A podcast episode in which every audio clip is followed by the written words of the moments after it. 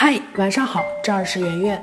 腾讯官微上有个节目叫做《和陌生人说话》，前一段时间有个女企业家的采访视频走红，我当时看到这个的时候，觉得一定要跟你们分享一下。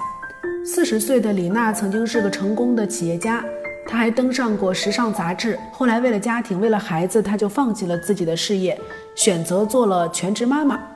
在采访里面，她说：“其实女人的责任并不是赚钱，而是生育。”女人现在都变成男人了，不会生育了，都去赚钱去了，是不对的，并且认为女人事业上即便很成功，也是很凄凉的，也是没有感情寄托的。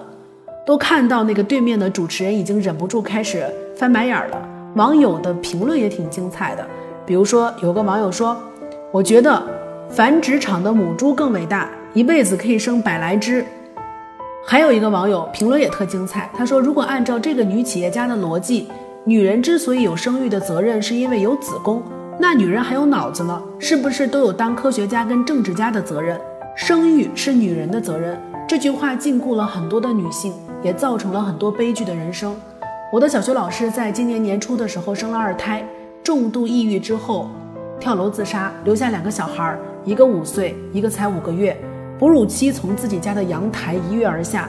悲剧发生的时候，周围的人最多的不是同情和唏嘘，而是不理解，觉得这老师好好的为什么要这样？但是没有人知道，我的老师根本就不想回家生二胎。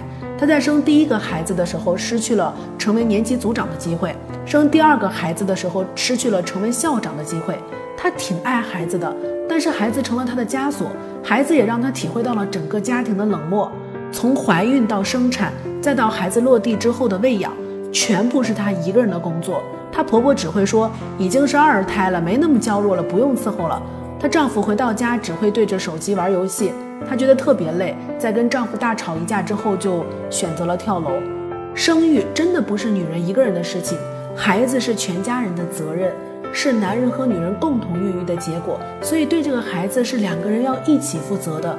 什么时候生育是女人的责任，这种观念能改了，产后抑郁可能就会少一点了。李娜在采访当中还提到一个事情，说女人的幸福只能来源于家庭。这句话有多毒啊？这句话就意味着一个人他不管事业多成功，不管单身多快乐，只要没有男人来跟他组成一个有儿有女的家庭，他所有的价值都不被肯定。我妈就经常说我说你太可怜了，赚钱有什么用？连个家都没有。我一直都怀疑我妈，在我过了二十五岁之后就不爱我了，她自动的就把我从我家淘汰出去了。你现在没有家，你马上去组个家。所以我现在就是一个流浪儿童。但是我的幸福不只来源于家庭。孙俪跟邓超几乎是娱乐圈的模范夫妻，从微博上互动到每一次被偷拍，都可以感受到两个人的甜蜜，跟那种假的炒作情侣是不一样的。他们的笑容当中真的可以看到家庭幸福的样子。但是。孙俪的幸福只来源于家庭吗？你知道人家孙俪凭借《辣妈正传》获得了金鹰奖最佳女演员，《芈月传》又成为热搜话题人物，同年获得白玉兰奖最佳女演员。今年四月又因为《那年花开月正圆》获得了飞天奖优秀女演员。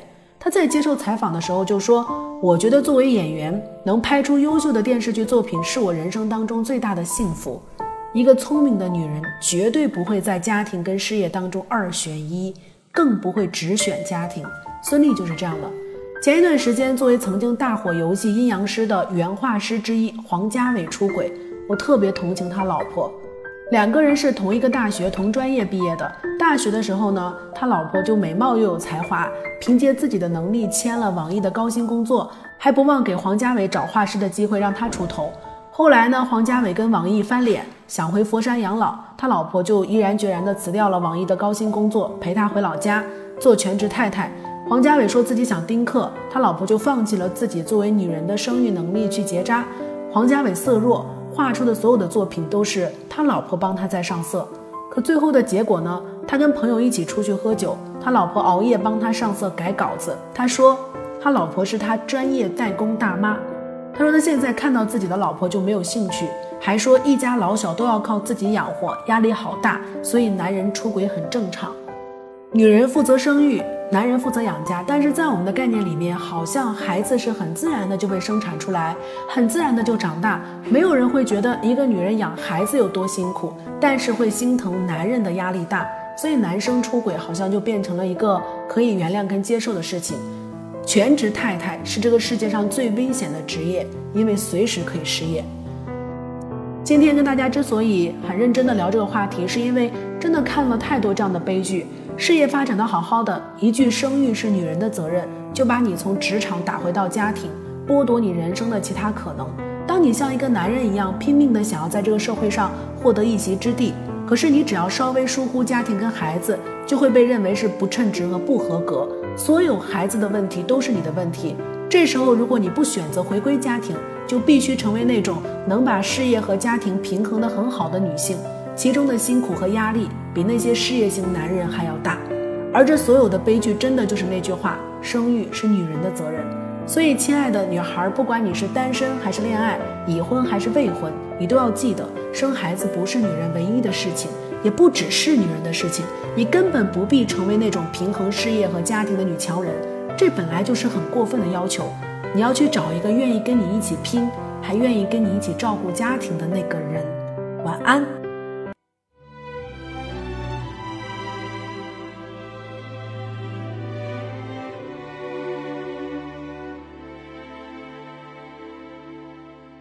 有一天，发现自怜资格都已没有，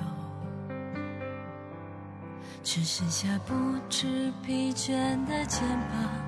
担负着简单的满足，有一天开始从平淡日子感受快乐，看到了明明白白的远方，